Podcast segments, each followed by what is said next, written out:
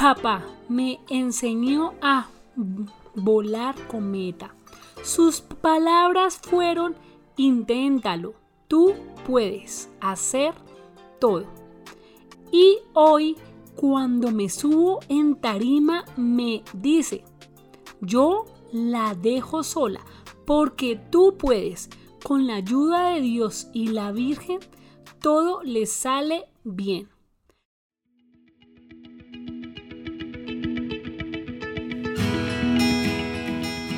Yo soy María Lu Torres, una tartamuda en público. Este episodio se llama Mi papá y yo somos los mejores cómplices. Año 1998.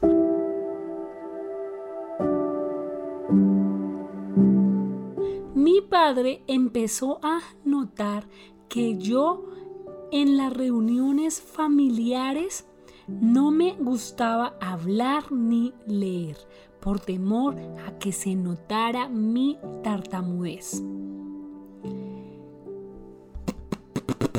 Papá, en esos momentos, ¿cómo te sentías? Preocupado. Y yo le pedía mucho a la Santísima Virgen me retiraba y dejaba que ella se defendiera sola.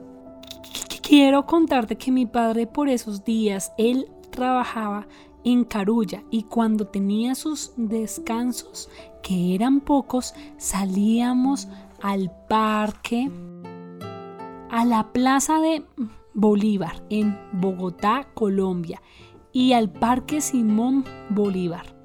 Recuerdo que yo era muy feliz y jugaba con las palomitas. Mi papá te contará cómo nos disfrutábamos un día juntos y mi tartamudez pasaba a un segundo plano.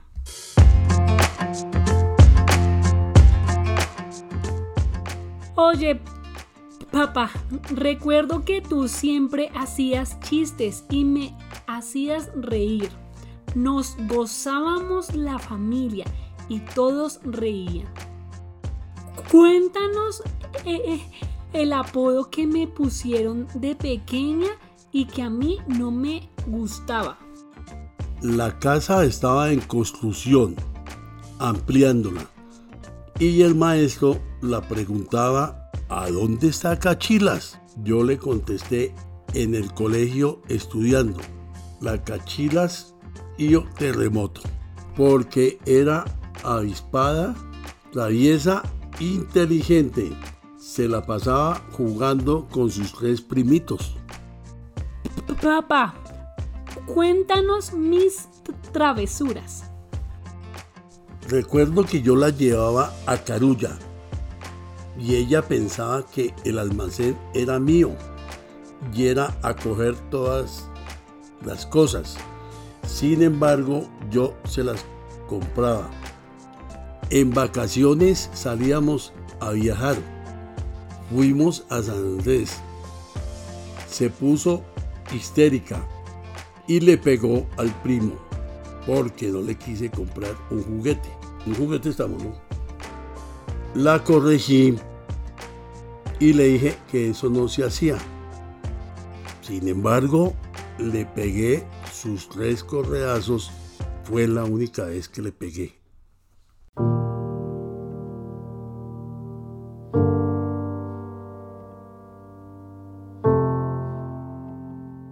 Año 2009.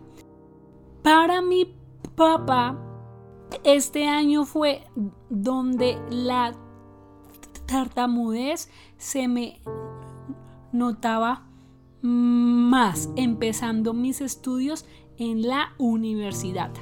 Para mi papá fue duro saber después que yo sostenía una relación con el hombre que te menciono en el episodio Amores Tóxicos Maestros de Vida, porque él mantenía muy ocupado y no se enteró las veces que lloraba por las palabras y acciones de dicho hombre.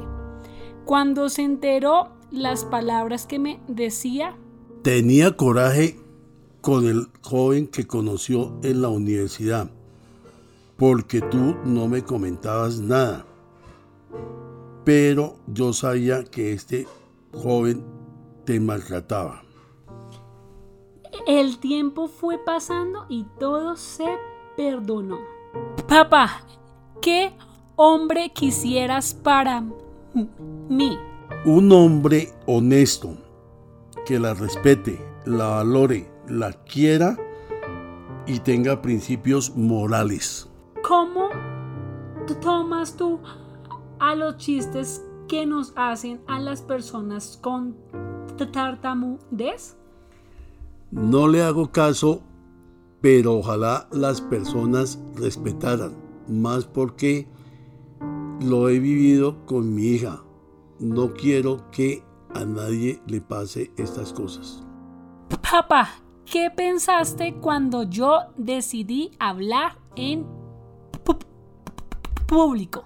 Muy contento y alegre de mi vida por su actitud, porque sabías que tú lograrías.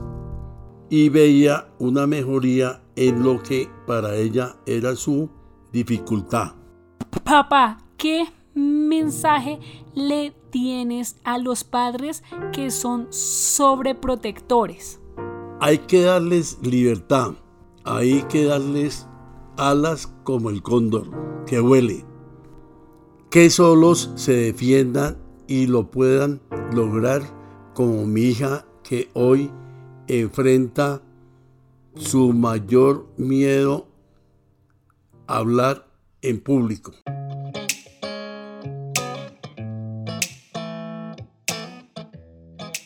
Hoy sonrío y no sería María Lu Torres la mujer alegre, humilde y positiva sin mi papá un hombre guerrero, humilde y con mucha sabrosura.